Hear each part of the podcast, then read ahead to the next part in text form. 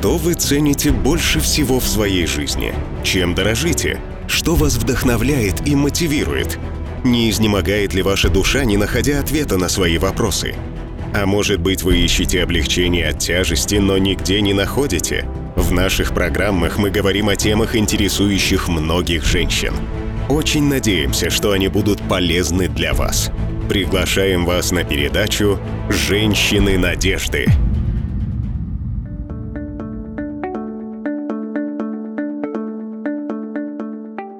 Доброго дня всем слушателям программы «Женщины надежды». Мы хотим поговорить о ситуации, в которой оказываются многие женщины в наше непростое время, предъявляющие большие требования. Я очень сильно удивляюсь, когда вижу женщину, пытающуюся делать все дела одновременно. Для меня это поистине чудесная женщина. Многие из них выглядят счастливо, но если присмотреться, то можно обнаружить, что они подавлены и удручены всеми обязанностями, с которыми им приходится ежедневно справляться. Ведь у них нет времени на отдых и права на ошибку.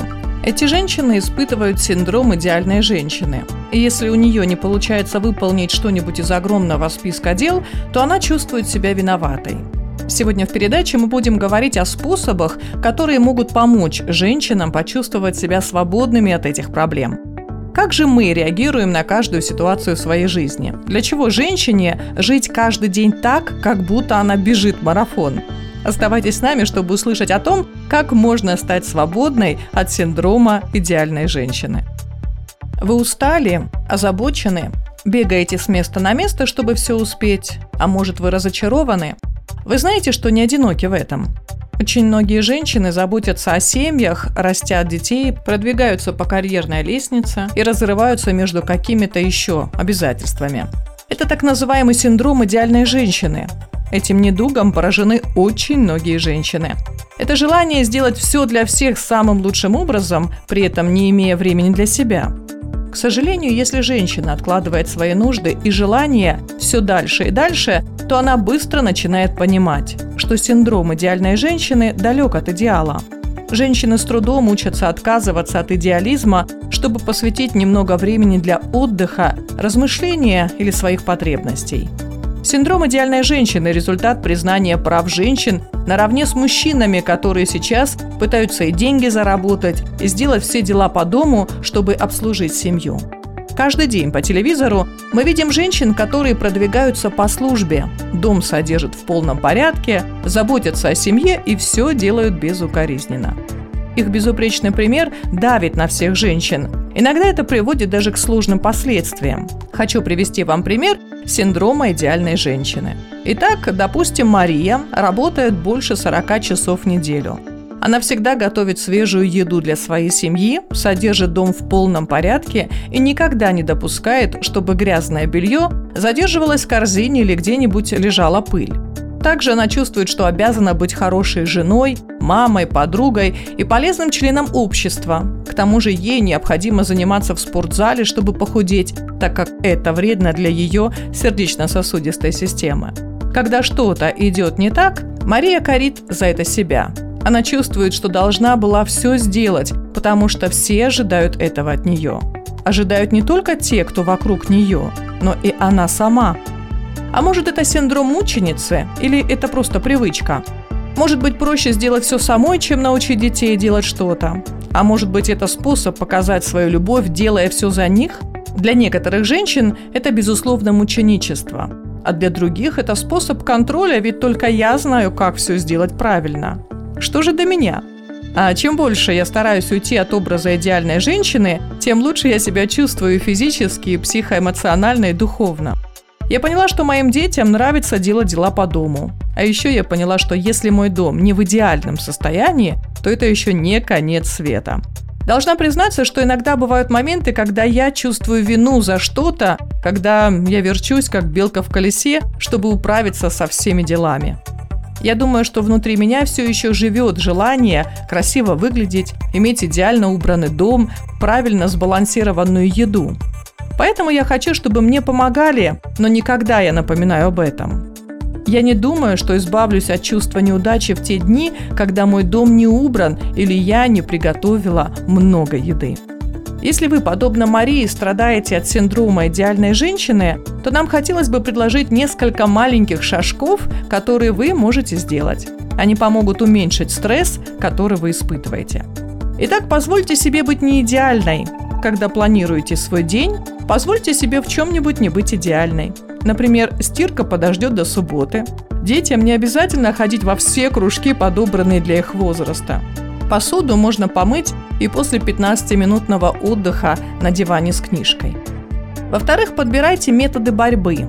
Конечно же, с собой. Вам не нужно чувствовать себя обязанной сделать приглашение на день рождения дочери, испечь именинный торт, наготовить много блюд, убрать дом и придумать, как веселить ее друзей. Но, конечно, если это не в тягость, то ну почему бы нет?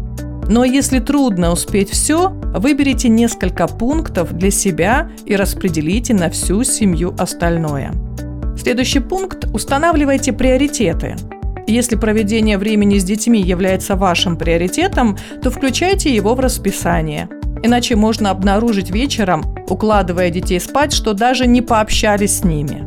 Также есть еще один пункт Давайте себе разрешение. Вам необходимо принять разрешение от самой себя о том, что вам позволяется быть не идеальной.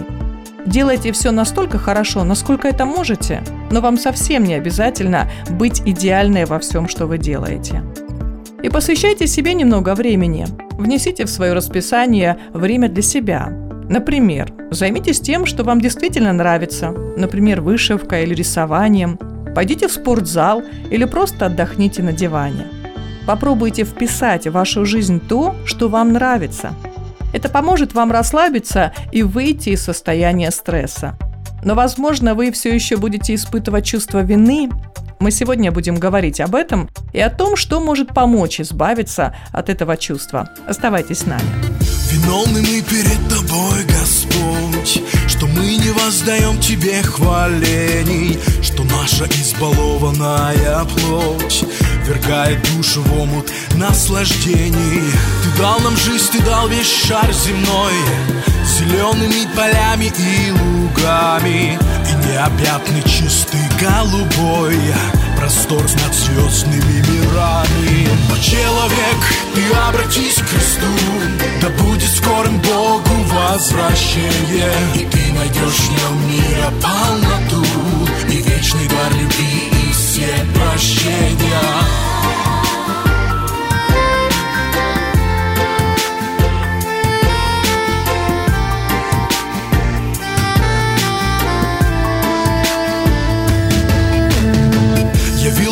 Что может быть ценнее Она и совокупность совершенства И словно блески солнечных лучей Приносит радость, счастье и блаженство. Но люди мечутся, зачем они живут? Порой об этом сами и не знают. За благо мира душу продают И во грехах без Бога умирают. Но человек,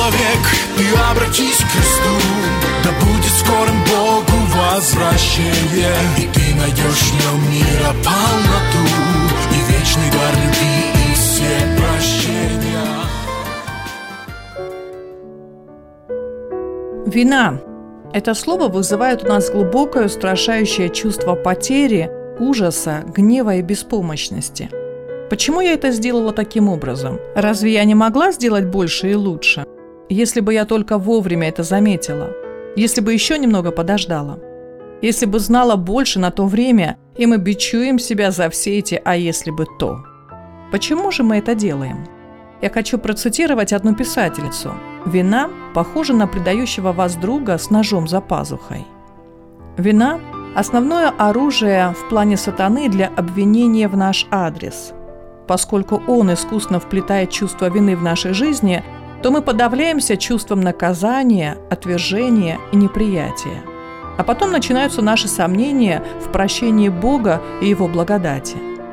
Многие люди не знают, как справляться с чувством вины. Они смущаются, расстраиваются и в конце концов сдаются. Но у Бога есть решение этой проблемы. Оно записано в Его Слове. Давайте разберемся с определением слова «вина». Вина вообще это юридический термин, использующийся для того, чтобы описать нарушение поведения. Есть две формы вины. Подлинная вина, которая является результатом нарушения моральных устоев, и ложная вина, которая приходит от неправильного представления или потери веры в себя. В случае с ложной виной человек, ничего не нарушая, чувствует себя виноватым. Бог использует наше чувство подлинной вины, чтобы пробудить нашу совесть, когда мы поступаем безответственно. Последователи Иисуса Христа называют это осуждением. Мы чувствуем осуждение за сплетни, ревность, за обман, безнравственное поведение, и это работа Святого Духа в нас. Он осуждает нас за наши грехи и ведет к покаянию. Вина входит в нашей жизни, когда мы сопротивляемся побуждениям Бога и выбираем наши собственные желания. Подлинное чувство вины необходимо нам как фактор мотивации. Это приводит нас на колени перед Богом, исполненным благодати и милости. Бог использует подлинное чувство вины, чтобы мы исповедовались перед Ним в своих грехах и испытали чувство Его прощения. Чувство подлинной вины – Наш учитель, проверяющий правильность нашего курса и поправляющий паруса нашего жизненного корабля. Любое безнравственное поведение имеет последствия. Чувство вины и разрыв отношений с Богом говорят нам о том, что мы отступили от намеченного Богом курса. С другой стороны, чувство ложной вины может быть смертельно для психоэмоционального состояния человека. Много людей на вопрос об источнике их эмоциональной борьбы отвечает – я испытываю подавляющее чувство вины. Нет никакой причины для чувства вины, но она присутствует и медленно разрушает изнутри. К сожалению, люди, которым присуще чувство ложной вины, страдают даже тогда, когда не были виноваты в происшедшем. Они были невинными жертвами, которые были пойманы вместе с безнравственным человеком. Им приходится носить тяжелый груз, который они не должны нести. Люди с аморальным прошлым также подвержены такому чувству вины. Они просят прощения у Бога и получают уверенность в том, что прощены, но проходят дни, недели, и чувство вины возвращается.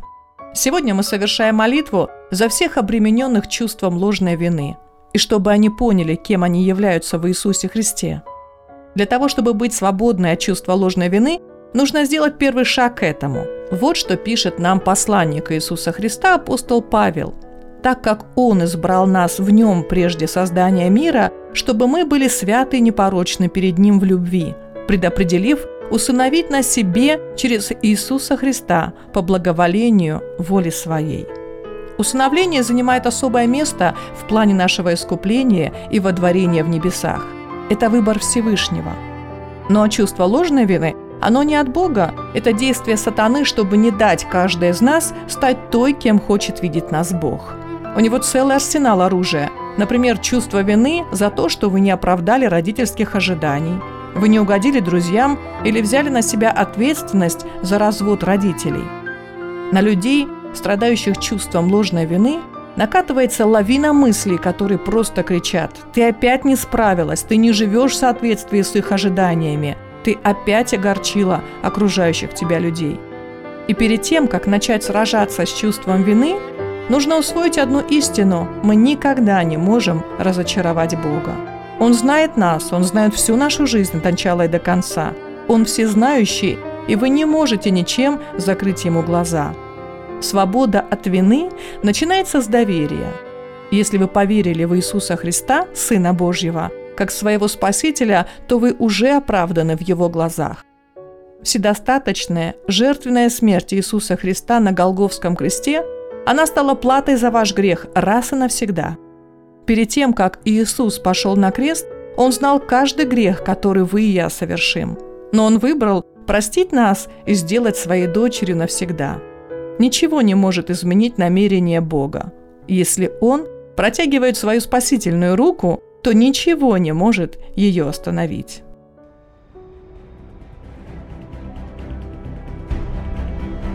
Обязательно напишите нам – нам важно знать, насколько передача была полезной и интересной. Мы ответим на ваши вопросы. Номер для WhatsApp плюс 7 925 326 1282. Подпишитесь на нашу страницу в Инстаграме «Женщины надежды». Ждем новой встречи с вами через неделю. До скорых встреч!